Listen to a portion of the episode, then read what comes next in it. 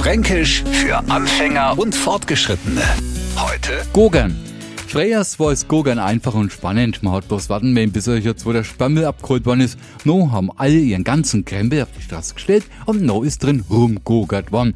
Danach hat's noch ausgeschaut, wer auf einer wilden Müll halten und drum hat man die Art von Entsorgung eingestellt. Schaut eigentlich, aber wir haben ja Alternativen. Zum Beispiel im Keller oder im Dachboden. Wenn das jetzt der Neufranke auch machen will, braucht er bloß rumstöbern und schau, gogert er.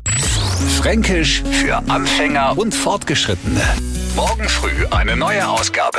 Und alle Folgen als Podcast auf radiof.de.